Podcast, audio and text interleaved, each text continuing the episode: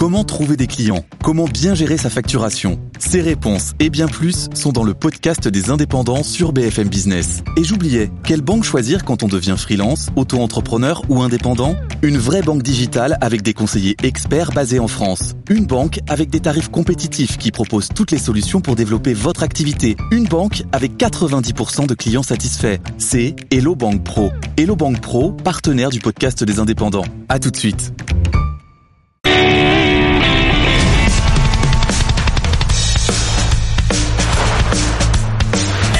BFM Business présente le premier concours de créateurs d'entreprise. BFM Academy saison 13 avec Nicolas Dose. Bonjour et bienvenue, BFM Academy. Alors ils sont trois à nouveau cette semaine. C'est Fabrice Marcella. Bonjour Fabrice. Bonjour Nicolas. Qui va devoir, qui a choisi d'abord parmi les dizaines et dizaines de candidats que nous avons castés, les trois qui sont là aujourd'hui. Il va devoir, euh, il va d'abord les interroger puis il va devoir choisir bien sûr en fin d'émission. Je vous rappelle qu'on a déjà deux lauréats. Celui désigné par Chantal Baudron qui s'appelle 10 to 11. Florent de Stahl, c'est une blockchain B2B, la blockchain pour de vrai dédiée aux entreprises. Le lauréat de Geoffroy de Bec de Lièvre, Displace, elle s'appelle Marie Gastel. Vous l'avez découverte la semaine dernière. Elle a créé un business de vente d'espaces publicitaires digitaux. Et cette semaine, j'ai le plaisir d'accueillir euh, avec nous Laurent Boyenval. Bonjour. Bonjour. Vous êtes là pour représenter Ever. Vous êtes dans la photographie professionnelle. À côté de vous, c'est Thibaut Castagne. Bonjour Thibaut. Bonjour Nicolas. Spark Horizon. Spark Horizon, c'est du réseau électrique pour les voitures électriques. Et enfin, Jade Francine. Bonjour Jade. Bonjour. Elle est venue avec We Maintain. C'est de la maintenance d'ascenseurs. Alors d'abord, on va commencer cette émission par euh, Fabrice Marcella. Comment il aborde cette nouvelle saison? Regardez. Je suis Fabrice Marcella et après une dizaine d'années dans le monde du conseil, j'ai rejoint une grande banque française. Et depuis 2014, je dirige le Village Baïsia Paris, qui est une structure d'accompagnement d'une centaine de startups de tout secteur. Et j'ai une chance extraordinaire. J'ai toujours voulu monter ma boîte. Et grâce au village, je suis au quotidien avec des entrepreneurs qui font l'économie d'aujourd'hui et qui sûrement seront les futures licornes françaises de demain. Mon job, c'est de faire en sorte que les inspirations se croisent et que les affaires se fassent. Alors c'est la troisième année que je participe à la BFM Academy. Je suis ravi d'être là encore une fois cette année et cette année, j'espère bien gagner la BFM Academy. Pour cela, je suis à la recherche de startups inspirantes, innovantes, avec lesquelles, après la BFM Academy, je pourrais créer des synergies comme je pu le faire les années précédentes. Ce que j'attends comme qualité chez un entrepreneur, c'est tout d'abord une qualité d'écoute afin de bien accueillir les conseils du coach tout au long du concours, mais aussi de la persévérance pour pouvoir convaincre l'ensemble des autres coachs et le public afin de gagner. Et enfin, du calme face à la pression, notamment le jour de la finale, afin d'être sûr de remporter cette saison 13 de la BFM Academy. Ce que je ne veux plus entendre à la fois dans la BFM Academy comme dans mon job au quotidien, c'est je suis le Uber 2. C'est la première plateforme qui va permettre de je vais disrupter tel secteur. Et puis enfin, s'il vous plaît, messieurs les entrepreneurs, arrêtez avec le don d'ubiquité. Pour me convaincre, considérez-moi comme un client potentiel. Je serai extrêmement exigeant sur le parcours client comme la qualité de l'exécution. On va voir si aujourd'hui on a le Uber du Netflix de quelque chose parmi. Non, c'est interdit. C'est interdit. voilà, donc bon, euh, Fabrice Marcella avec nous aujourd'hui qui va devoir départager Ever, Spark Horizon et We Maintain. On y va. BFM Academy. Ils y croient. Mais croirez-vous en eux? Voilà, Ever, donc avec euh, Laurent Boyenval. Je disais qu'il était dans la photographie professionnelle. Évidemment, c'est un peu plus compliqué que ça. On va commencer avec Laure Closier parce que c'est elle qui a eu le premier contact avec Ever. Bah oui, Laurent, c'est le candidat qui a l'air timide euh, comme ça, mais qui cache bien son jeu. Alors son business, la photo, il propose des séances photos gratuites, puis vous vend les photos à l'unité. Alors tous les photographes de quartier sont morts. Un type qui se lance dans un artisanat disparu avec vos yeux de grand public, vous y croyez pas une seconde. Sauf que Laurent, faut l'écouter et surtout faut l'écouter par les chiffres. 1,5 millions d'euros de chiffre d'affaires en 2017, 15 000 clients, ticket moyen de 80 euros, croissance de 15% par mois. Vous voyez, vous commencez un tout petit peu à le prendre au sérieux finalement. Alors Laurent, il est même pas photographe, ingénieur travaux publics. Il a commencé chez Vinci sur des chantiers du BTP. C'est parce qu'il en avait marre des photos moches avec sa femme qui lance le business. Alors tout le monde veut être beau sur les réseaux sociaux, des sites de rencontres à LinkedIn. Ever veut tuer le selfie. Pour l'instant, c'est plutôt convaincant. Attention, il est face à deux tueurs. Son défi à Laurent, être incisif, convaincant et travailler sa com. Euh, ce sont des séances photos totalement gratuites. Après, je regarde les photos faites par un professionnel et j'achète celle qui me plaise à 8 euros la photo. Ça fait effectivement artisanal, mais visiblement ça cartonne. Alors c'est parti, Fabrice Marcella. Qu'est-ce que vous voulez savoir de plus sur Ever Alors euh, bonjour Laurent déjà. Alors moi ce que j'aimerais c'est mieux comprendre votre modèle économique et surtout ne me dites pas et on l'a vu, euh, vous allez me disrupter le marché de la photo. Le marché de la photo aujourd'hui, il y a énormément de photographes, de photographes amateurs, de gens comme moi qui aiment bien se prendre directement avec, avec son smartphone une, photo. Mais et vous, comment allez-vous gagner votre vie euh, et quel est votre modèle économique? Comment ça fonctionne? Je crois plus au Père Noël. La photo à 8 euros, euh, je, je trouve ça vraiment euh, pas très cher. Donc comment tout ça fonctionne? Si vous pouvez nous expliquer un petit peu. On est parti d'un constat simple chez Ever. Euh, tout simplement, aujourd'hui, on fait tous des selfies et nous on considère que c'est souvent des photos souvenirs. On fait beaucoup de quantité, alors que euh, qu'on vient chez Ever, on prend rendez-vous, on se prépare à la séance et on a un photographe 100% dédié pour soi. Donc nous, ce qu'on cherche à faire chez Ever, c'est à démocratiser le portrait et avoir des photos vraiment qui sortent de l'ordinaire euh, pour avoir des photos qui, euh, qui nous plaisent, pour lesquelles on est fier de soi. Donc sur le modèle économique, euh, comme l'a comme expliqué Nicolas, nous on offre un shooting photo. Vous, on offre à la fois les conseils du photographe et le shooting photo. Et ensuite, vous avez une galerie privée en ligne et vous choisirez les photos qui vous plaisent le plus à 8 euros par photo. Donc la question, vous allez me dire, finalement, les clients vont prendre combien de photos Et tout simplement, les gens vont pas prendre une seule photo, mais un ensemble de photos. Les gens, c'est qui exactement alors aujourd'hui, les clients, on a un peu de tout. Ça va très bien de, de l'Instagrammeuse de 18 ans euh, à la femme de 60 ans qui vient pour les sites de rencontres, euh, au cadre sup euh, qui vient euh, dans l'emploi. Et finalement, on a une segmentation assez large euh, qui touche aux sites de rencontres, à l'emploi, euh, les gens qui veulent reprendre confiance en eux, ou tout simplement les couples et familles. En tout cas, je comprends très bien l'intérêt d'un consommateur tel que, tel que moi et tel que tous ceux que vous avez cités. Mais quand je suis photographe, comment je gagne ma vie avec 8 euros la photo? Et si je comprends bien, on n'est pas obligé de les acheter, ces photos, lorsqu'elles ont été prises. Parce que c'est vous qui rémunérez les photographes après. C'est nous qui rémunérons. Il doit avoir suffisamment de volume d'affaires pour pouvoir les rémunérer. Nos photographes sont rémunérés uniquement sur les ventes, ils sont rémunérés en variable, ce qui permet de tirer la qualité euh, à la hausse. Il n'y a pas d'obligation d'achat? Il n'y a pas d'obligation d'achat. Donc vous pouvez venir chez Ever et repartir avec une seule photo à 8 euros. C'est tout l'enjeu du concept. Et en fait, on sait très bien que les photos vont vous plaire. En, en sortie, on a un panier moyen à 70 euros. Donc côté photographe, quel est l'intérêt pour eux? En fait, pour comprendre, aujourd'hui, si vous voulez faire un shooting photo sur euh, sur le marché, ça coûte 100, 150 euros avec un photographe. Tout simplement parce que le photographe se déplace pour un seul client. Nous, l'enjeu chez Ever, c'est que quand le photographe se déplace, il va se déplacer pour un minimum de 5 clients. Donc nous, côté euh, technologie, c'est vraiment l'optimisation du planning pour garantir au photographe un minimum de 5 clients par jour. Et il gagne sa vie, le photographe? C'est ça ma question. Ah, est-ce que le photographe gagne sa vie? Ouais. Tout à fait. Euh, le photographe, en, en moyenne, chez Ever, il gagne 10 000 euros par an. On est en, en général son premier client et on fait en sorte de stabiliser son revenu. C'est-à-dire que euh, avec Ever, il a un, un gros apport de revenus et derrière, il va continuer ses activités habituelles de corporate et de mariage. Alors j'ai fait le calcul, 10 000 euros par an, ça représente 2083 photos achetées pour chaque photographe. C'est réaliste ou pas, 2083 photos par an achetées? C'est réaliste parce que euh, nos photographes vont euh, généralement, euh, c'est l'équivalent de faire des shootings le, le samedi et le dimanche après-midi. Euh, 4-5 shootings le samedi et dimanche après-midi sur euh, 6 à 8 mois de l'année. Donc c'est vraiment une activité récurrente. Comme chaque semaine, on a également des questions de start-upers qui ont été enregistrées vous concernant. On va écouter celle d'Étienne Jeanvrin. Il est fondateur de Spicous et de l'apprentissage des langues en ligne. Regardez.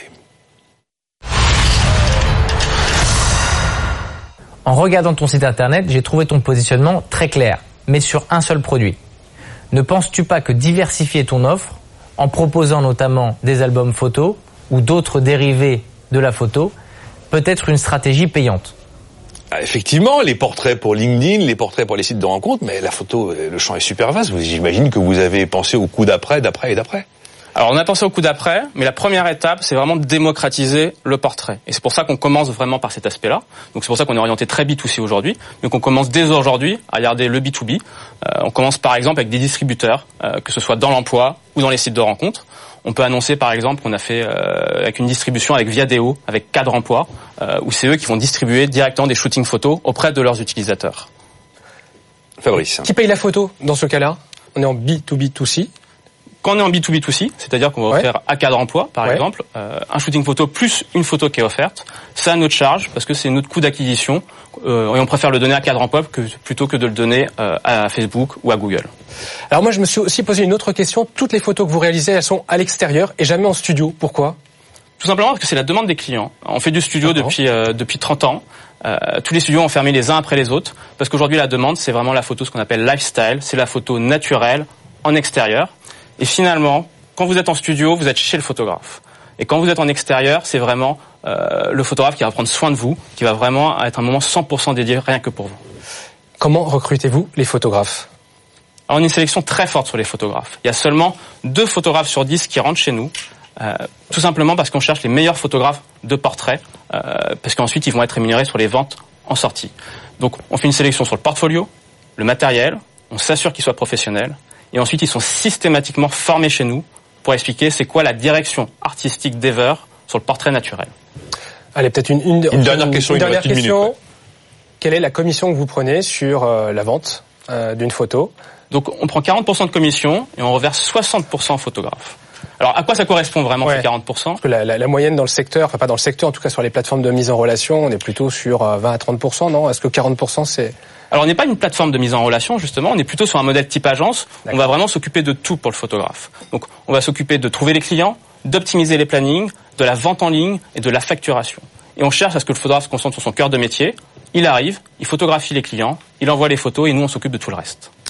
Voilà, donc c'est euh, Laurent Boyenval avec Ever, notre premier candidat cette semaine avec euh, ce business model de selfie killer. On va faire tout de suite la connaissance euh, de euh, de notre deuxième candidat.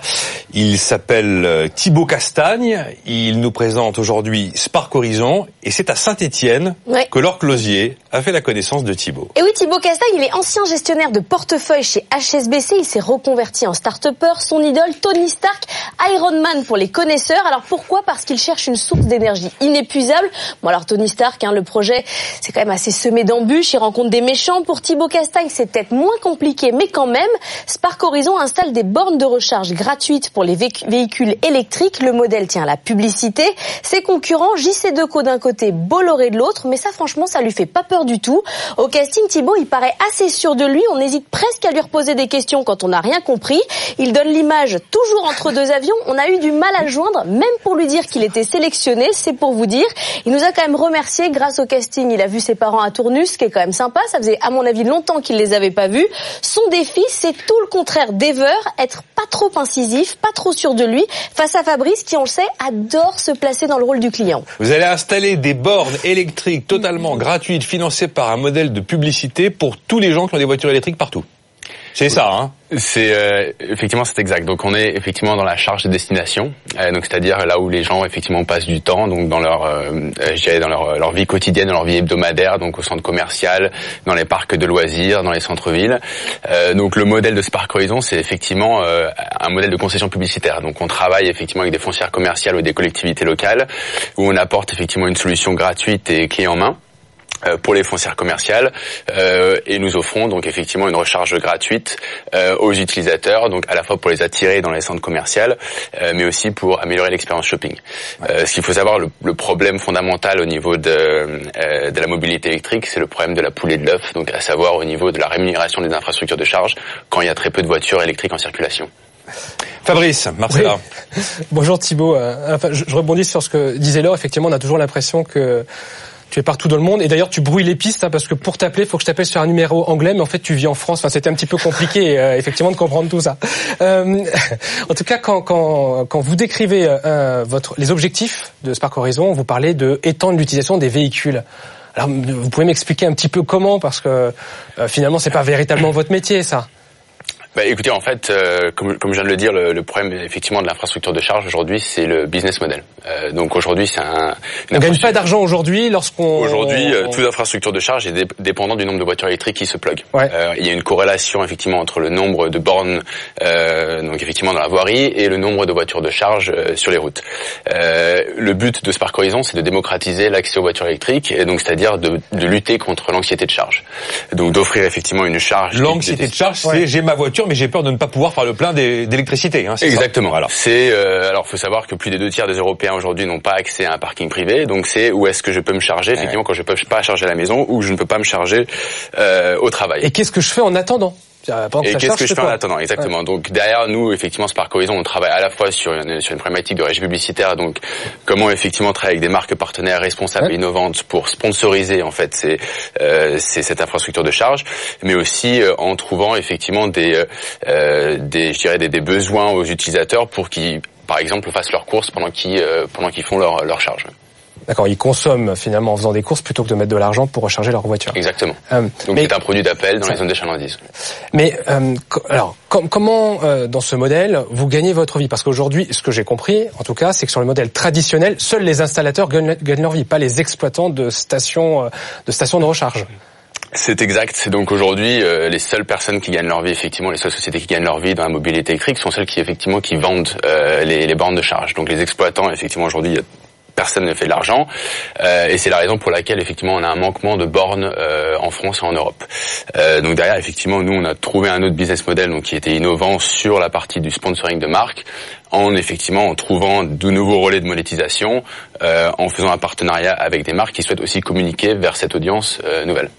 Est-ce que le marché est mature aujourd'hui pour accueillir votre solution Alors le marché, euh, le marché qui est le marché du digital, euh, donc effectivement Display, c'est une autre startup qui est là-dessus. Peut-être des synergies d'ailleurs à avoir avec Display. Ouais, exactement. Donc c'est un marché qui, euh, effectivement, sur la publicité extérieure, qui est en plein renouvellement. Euh, donc c'est d'abord, c'est, on était sur du statique, on arrive sur du digital. Il y a toute une offre de logiciels qui vont avec. Et derrière, sur la partie mobilité électrique aussi. Euh, une industrie complètement fragmentée, euh, très peu de règles, de normes. Euh, donc effectivement, on est sur deux industries qui sont en, en- en mouvement constant, et c'est la raison pour laquelle un pure player comme nous peut vraiment effectivement s'insérer. Alors, question de start-upper, il s'appelle Guillaume Tassetto, il est président fondateur de Keros, il dématérialise les solutions de formation. Il a une question sur les deux métiers qui sont les vôtres.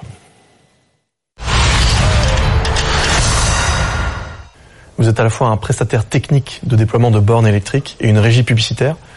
Euh, Est-ce que l'écart n'est pas trop grand? Eh oui, on fabrique des bornes et en même temps, on a un business d'agence média.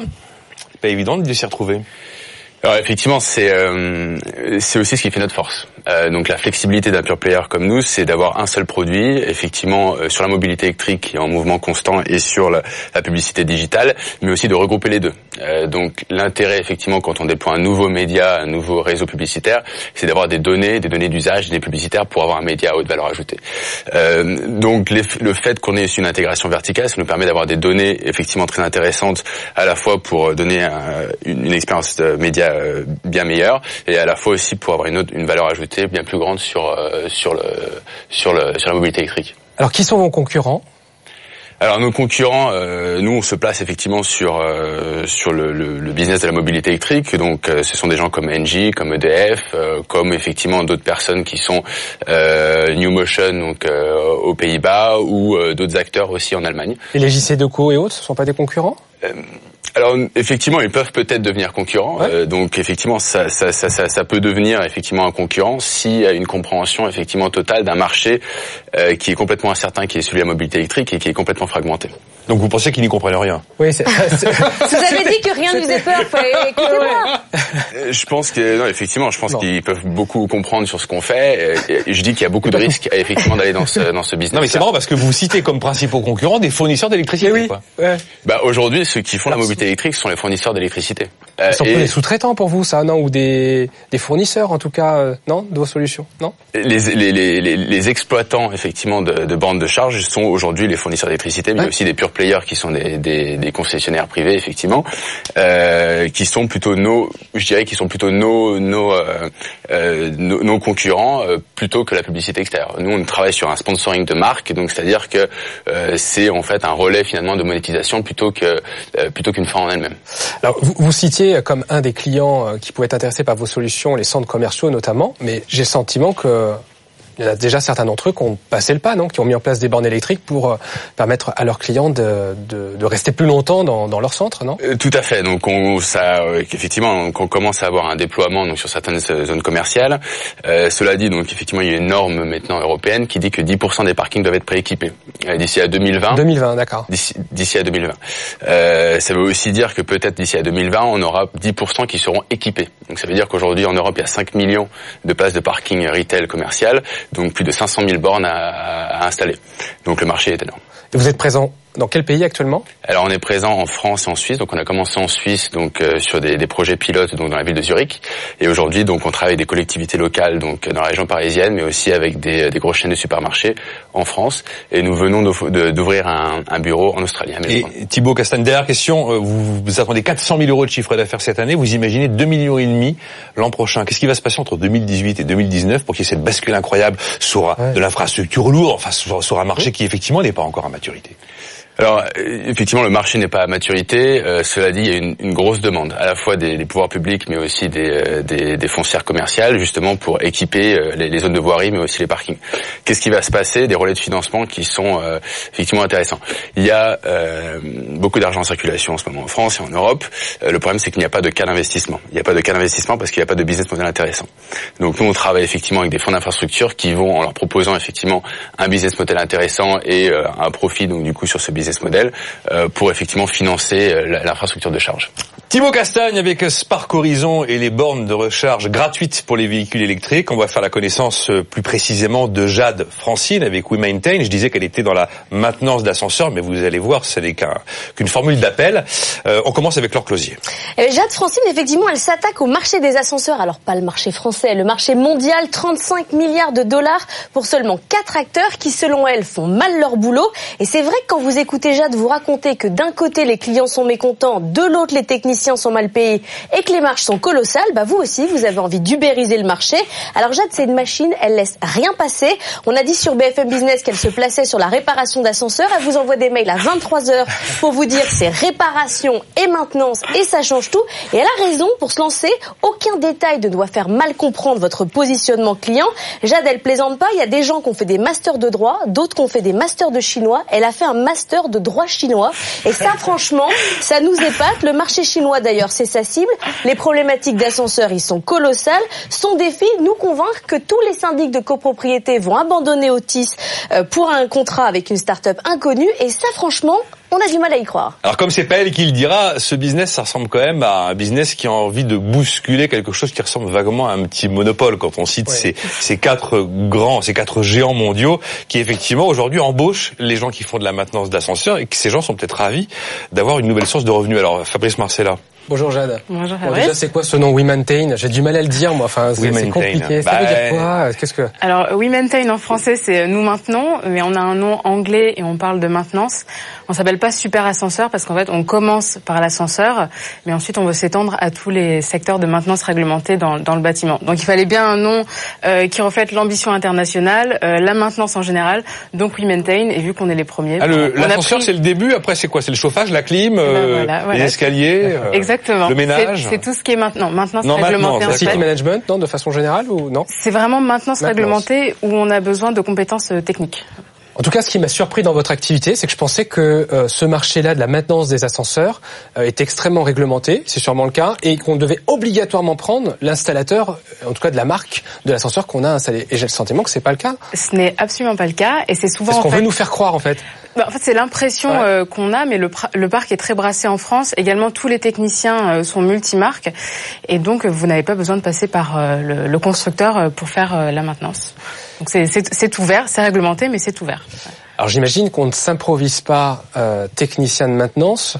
Euh, vous avez des références dans le dans, dans, dans, sur ce marché enfin votre moi oui non, vous quelqu'un de votre non. équipe j'imagine oui, oui. non oui oui alors euh, chez nous on a en effet une équipe euh, assez technique on a plusieurs personnes euh, qui viennent notamment du monde de l'ascenseur avec des on n'est pas une start-up où tout le monde a 22 ans hein. c'est la moyenne d'âge c'est plus 40 ans chez nous avec une forte compétence technique euh, et les techniciens c'est pareil quand on les on les sélectionne euh, ils ont des critères très très très euh, drastiques en fait pour pouvoir accéder au service de la plateforme. Alors quand vous dites quand on les sélectionne ça donne le sentiment qu'il y a beaucoup de techniciens de maintenance qui viennent vers vous pour rejoindre WeMaintain, c'est le cas? Euh, En effet, il y a énormément de techniciens qui viennent parce que finalement, il y a très peu d'options pour eux euh, dans leur carrière.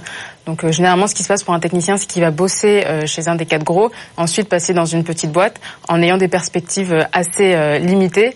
Nous, ce qu'on leur dit, c'est de venir chez nous, se mettre à leur compte. On les accompagne sur toutes les toutes les étapes et également un technicien euh, de maintenance d'ascenseur. Il fait de l'ascenseur maintenant, parce que lui, il a envie, c'est de pouvoir apprendre de nouvelles choses, et c'est également Mais son, son Jade, propose. ça veut dire que le technicien qui bosse chez, chez Schindler, par exemple, il va peut-être carrément quitter Schindler pour se mettre totalement à son compte, ou alors il fait, il fait du We Maintain pendant des heures disponibles? Non, c'est- en effet, c'est absolument interdit de faire du We Maintain pendant les heures disponibles. Ah, c'est interdit de faire du We Maintain pendant les heures disponibles quand on est salarié d'une grande maison. En effet, enfin, ils Ah ont bon des, ils ont quel statut Oui, ce sont des auto-entrepreneurs, c'est quoi? Ils, ils- ils montent leur société, donc ils, ils- ils posent leur démission, hein, c'est ça. Ils, ils démissionnent, ils montent leur société.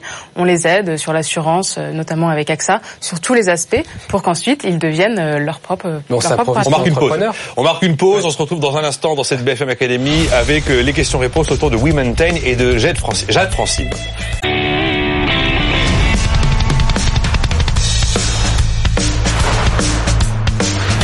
BFM Business présente le premier concours de créateurs d'entreprise. BFM Academy saison 13 avec Nicolas Dose. Nous revoilà donc euh, BFM Academy euh, avec Fabrice Marcella qui va devoir, choisir cette semaine entre Ever avec euh, Laurent Boyenval, les séances de photos offertes par un professionnel et on paye 8 euros chaque photo que l'on sélectionne. Spark Horizon, Thibaut Castagne, les bornes de recharge gratuites pour les véhicules électriques. Et on continue donc avec Jade Francine qui nous présente We Maintain, c'est la maintenance des ascenseurs, la première plateforme numérique d'ascensoristes. Je suis un professionnel de l'ascenseur, je peux travailler pour We Maintain et aller dépanner, entretenir les ascenseurs un peu partout dans le monde. D'ailleurs, j'ai appris en préparant l'émission que l'ascenseur c'était le moyen de transport le plus utilisé du monde. En effet. C'est quand même effet. dingue. Ah oui, Euh, Fabrice, on a encore allez 4 minutes de questions avec Jade. Mais restera-t-il toujours aussi sûr en passant par des techniciens de We Maintain Ils seront formés, ces techniciens? Comment on garantit la sécurité de nos Ah oui, ascenseurs l'assurance. en, par- en passant par, euh, par vos... euh, Par We Maintain. Oui. Voilà. Bon, déjà, comme je l'ai expliqué, tous les techniciens qui sont sur la plateforme ont euh, les compétences et ce sont les mêmes techniciens. Comment vous le vérifiez ça? C'est les diplômes, il y a des formations, Oui, il y a... en effet. Donc c'est les diplômes, les habilitations. On les teste évidemment. Euh, ils euh, se sélectionnent également entre eux. Il y a tout un système euh, cooptation, de euh, cooptation, un système de, de parrainage. Donc euh, ce n'est pas n'importe qui qui peut euh, fournir ses services euh, sur la plateforme. Et l'autre point, c'est qu'il faut bien avoir en tête qu'à l'heure actuelle, ce sont les mêmes personnes qui sont chez les gros ascensoristes. C'est un peu comme euh, une équipe de foot, quoi, un club de foot. Vous enlevez les bons joueurs, vous prenez les bons techniciens. Eh ben, eh ben, c'est eux qui auront des soucis pour faire la maintenance, à mon avis. Voilà. Et l'autre point, c'est que je le disais, toutes les prestations sont garanties. Je, le- je, je le répète par une grosse assurance qui est AXA, qui a accepté de jouer le jeu avec nous parce que justement, on peut fournir toutes ces garanties sur les techniciens. J'ai adoré quand vous dites qu'une phrase qui a dominé euh, vos, vos choix de business, c'était la phrase de Jeff Bezos. Ouais. Leurs marges sont nos opportunités. Les marges de qui Des quatre gros. Et justement, à ce sujet-là, Grégory Clément, dirigeant de Bagel Corner, a une question pour vous. Tu rentres sous un secteur qui est quasiment dominé par quatre acteurs.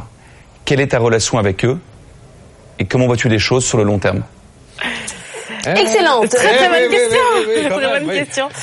Je pense qu'ils nous adorent. Non, euh, très sincèrement, on n'a pas une relation euh, spécialement euh, apaisée. Enfin, en tout cas, ils, ils- ils- ils regardent en effet euh, ce qui se passe. Euh, la relation sur le long terme, euh, bah, nous évidemment, c'est c'est de remplacer le modèle qui existe à l'heure actuelle, hein, très sincèrement. Donc euh, donc on n'aura jamais des deux relations euh, Mais quels, sont, amicales avec quels eux. sont les avantages de passer par vous plutôt que c'est un avantage de prix, c'est un avantage de satisfaction client, c'est enfin c'est quels sont les avantages? Les avantages, c'est vraiment euh, le service, la qualité de service, Ouais. parce que les demandes clients à l'heure actuelle, c'est besoin de fiabilité. Et donc nous, quand vous avez un technicien qui est indépendant, euh, que c'est son chiffre d'affaires, il est engagé également. La démarche de chaque ascenseur. Connaît la- son ascenseur en fait euh, l'ascenseur dans l'immeuble. Euh, il est euh, il est dédié à l'ascenseur c'est pas une équipe qui tourne.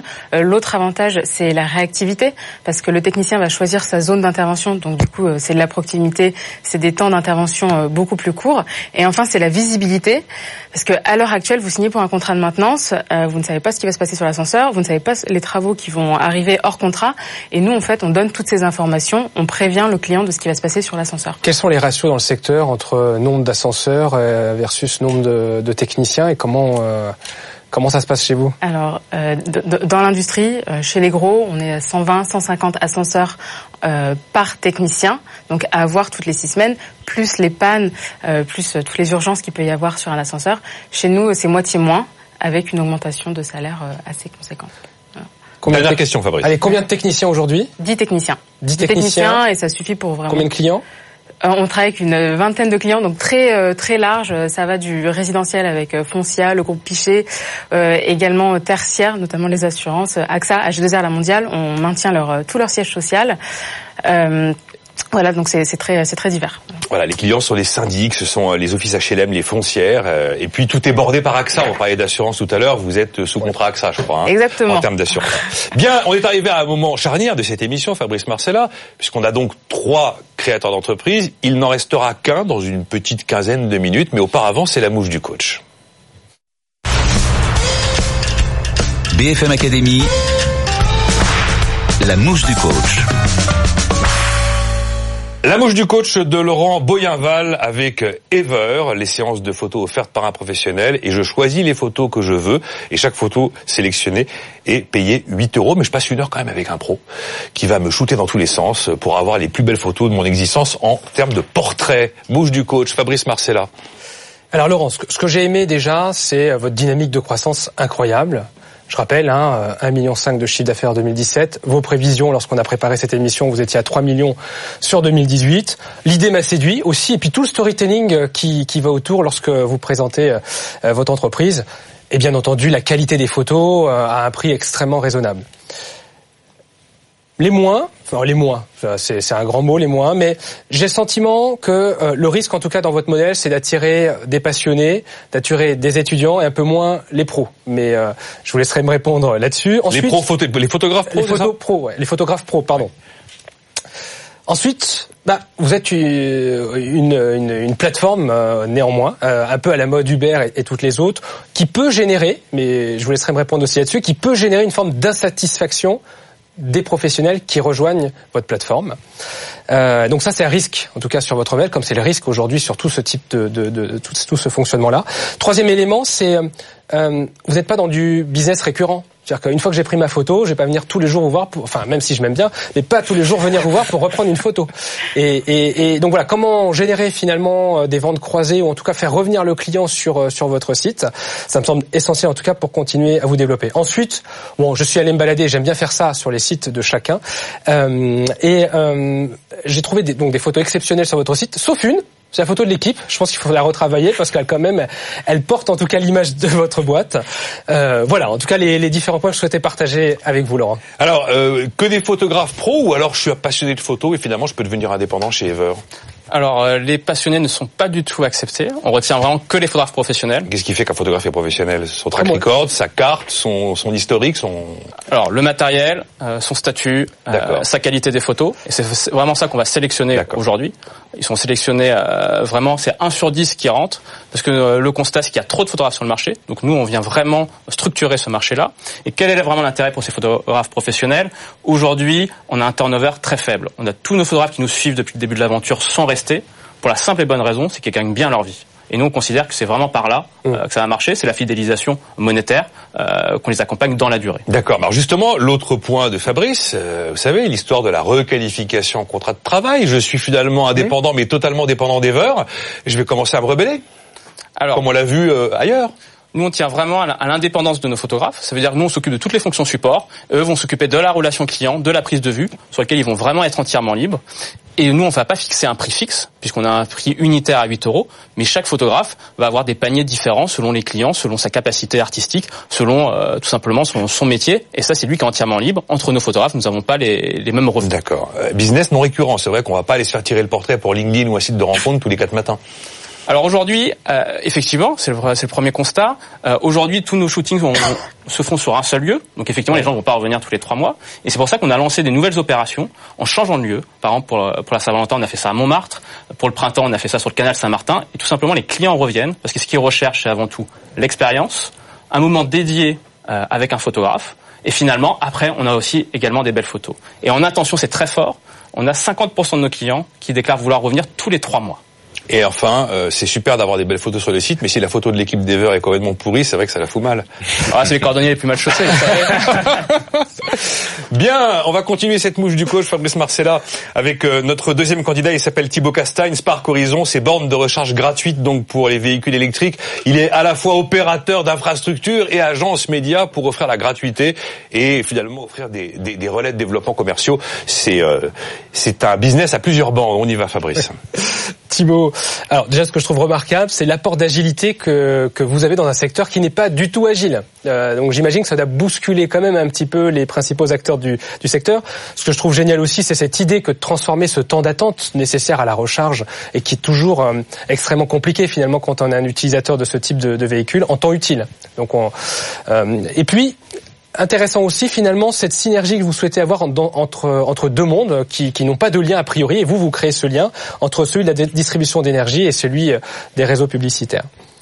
Alors les moins les moins, on l'a un petit peu évoqué tout à l'heure, mais cette idée euh, d'avoir une techno qui est peu connue, euh, difficile à adopter peut-être dans un premier temps, et donc vous allez peut-être vous épuiser à éduquer le marché, euh, au risque finalement aussi de l'éduquer pour vos futurs concurrents. Donc là, il, y va falloir être euh, extrêmement rapide en tout cas pour vous imposer et faire adopter, faire adopter votre solution. Ensuite, euh, sur ce secteur, je vois que les investissements aujourd'hui en termes d'infrastructures sont assez faibles. Et comment allez-vous réussir, comment allez-vous réussir vous à capter cet investissement pour justement vous permettre de vous développer? Et enfin, à titre perso, euh, j'ai pas envie d'être dans un monde où en permanence on me demande finalement euh, de, de, de- de- un peu de mon attention sur des spots publicitaires. Je l'ai déjà beaucoup sur le net, je l'ai déjà beaucoup dans la rue. Si en plus quand je vais garer ma bagnole, euh, je suis inondé de, spots, voilà, ça j'ai pas envie forcément de ce monde-là. Bon, alors euh, effectivement, c'est une techno un peu neuve. Il faut évangéliser le marché, c'est vrai, Thibaut. Et en fait, là, vous essuyez les plâtres pour tous ceux qui pourraient à l'avenir euh, profiter du fait que quelqu'un est passé avant pour expliquer comment ça marche, comment ça va marcher, le business model. Là, ce que vous avez fait avec nous pendant une petite dizaine de minutes en début d'émission. Alors, tout à fait. Alors, je pense que le premier point, c'est qu'on n'est pas les premiers. hein. Il y a de- des acteurs effectivement qui ont commencé il y a, je dirais, 5, 6, 7 ans. Euh, c'est un premier point. Ensuite, le deuxième point, c'est qu'on a un business d'immobilier. Donc, une fois que les spots immobiliers sont pris, ils sont pris. Euh, donc on peut pas les renouveler, c'est des bails, de- ce sont des baux de 10 ans, de 15 ans, de plus.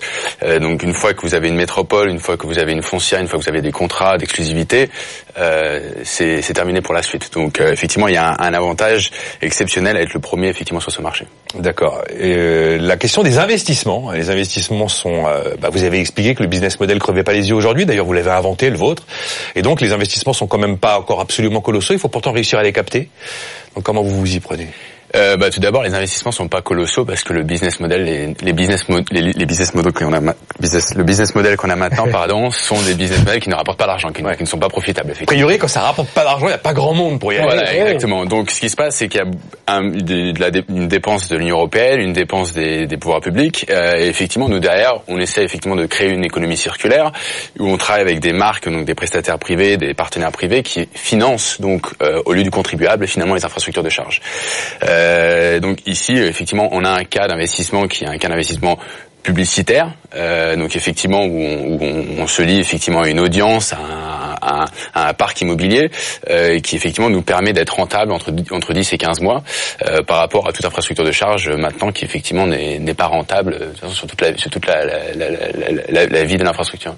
Et la dernière remarque de Fabrice, il disait remarque personnelle, mais beaucoup de gens marre de la pub. C'est vrai que la pub, euh, il y a un moment, c'est saturation absolue. euh, Et là, euh, c'est quand même là-dessus que vous avez fait reposer l'essentiel de l'équilibre de l'histoire. Alors je- là-dessus, je pense qu'il y a trois points. Il y a le, la pub au sens euh, pollution du terme et a la pub au sens contenu du terme. Donc si c'est un contenu intéressant, effectivement, il y a un intérêt euh, des audiences et des personnes qui viennent se, se, se charger. Deux, malheureusement, et on est tous sur le plateau, à peut-être utiliser Facebook, peut-être utiliser Google, peut-être utiliser Instagram. Non, personne, personne. Et derrière, effectivement, ce sont des services, euh, des services publics, services privés aussi, qui sont effectivement sponsorisés par publicité. Donc derrière, effectivement, si c'est une publicité qui a un intérêt pour le commun, donc pour le pour le pour le bien commun, et en l'occurrence, euh, effectivement, la pollution de l'air est la- toujours la première cause de mortalité dans le monde. Donc effectivement, il y a un vrai intérêt à accélérer la mobilité électrique. Si on peut le faire sur une économie circulaire où on, travaille avec des partenaires, euh, justement des, des partenaires marques qui effectivement s'engagent aux côtés des, des communautés locales pour investir sur les infrastructures de charge, on reboucle la boucle. Voilà, c'est Thibaut Castagne donc avec Spark Horizon et on termine avec la troisième mouche du coach, celle de Jade Francine, We Maintain, la maintenance des ascenseurs où elle a créé une fabuleuse place de marché pour essayer de draguer un maximum d'ascensoristes professionnels qui en ont marre de se faire sauvagement exploiter. Allons-y Fabrice.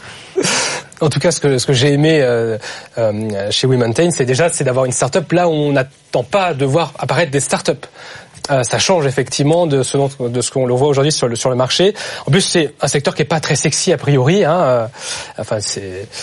Oui, mais c'est le premier moyen de transport du monde. Eh oui, et le plus sûr. Voilà. Euh, En tout cas, un marché très très porteur avec des marges. On n'en a pas parlé tout à l'heure, mais je crois que dans le monde, euh, c'est 35 à 40% de marge sur 35 milliards de dollars. hein. Donc voilà, super super euh, projet. En tout cas, des marges à aller chercher. Et puis euh, un service dont les gains sont immédiatement perceptibles, en tout cas par ceux qui euh, viendront euh, utiliser votre solution. Alors les moins, je reviendrai pas sur le nom. Enfin, on a on a, on a commencé là-dessus. Euh, mais euh, premier point, bah, ça rejoint un petit peu Ever. C'est une plateforme. Et comment garantir la satisfaction de l'ensemble des techniciens que euh, avec lesquels vous allez travailler, et ça dans le temps et durablement. Euh, deuxième élément, je trouve que euh, vous mettez pas suffisamment en avant euh, vos atouts, euh, tels que euh, le prix.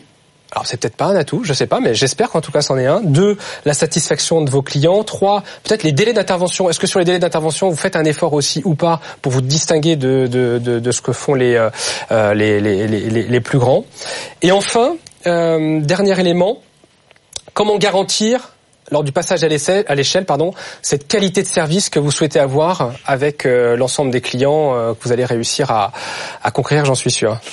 Bon alors, on va pas réagir sur le nom, on l'a déjà fait tout à l'heure. De toute Ouais, façon, ouais. on a bien compris que fait. les ascenseurs c'était le point de départ et qu'il y avait après tous les autres services de maintenance liés notamment à l'habitat. Euh, euh, effectivement, garantir la satisfaction des ascensoristes qui décident de travailler avec vous sur la durée, comme dit Fabrice, c'est très important. Alors déjà, je pense que le point de départ, c'est qu'il y a un niveau de satisfaction très très très élevé, euh, rémunération, valorisation, euh, considération.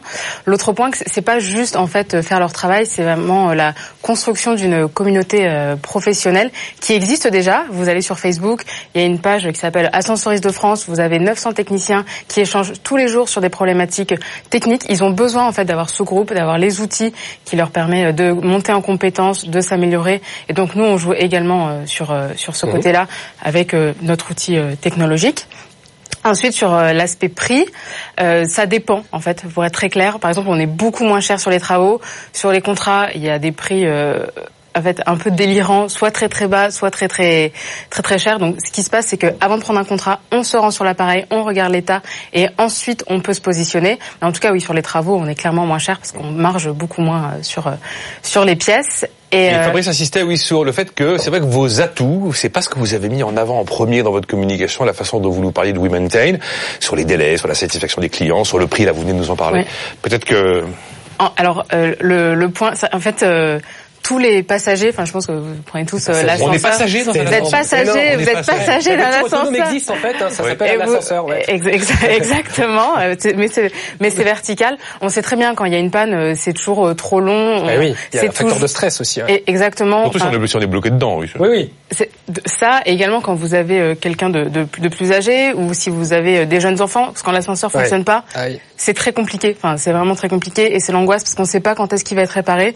Euh, Il y a des personnes âgées qui doivent partir en maison de retraite parce que l'ascenseur euh, il fonctionne pas bien. Enfin, c'est aussi simple que ça.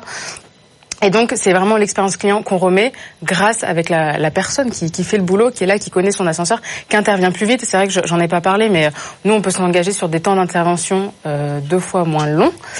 Si la zone géographique le permet, généralement oui, parce que c'est quand même du pari euh, intramuros et de l'approche couronne.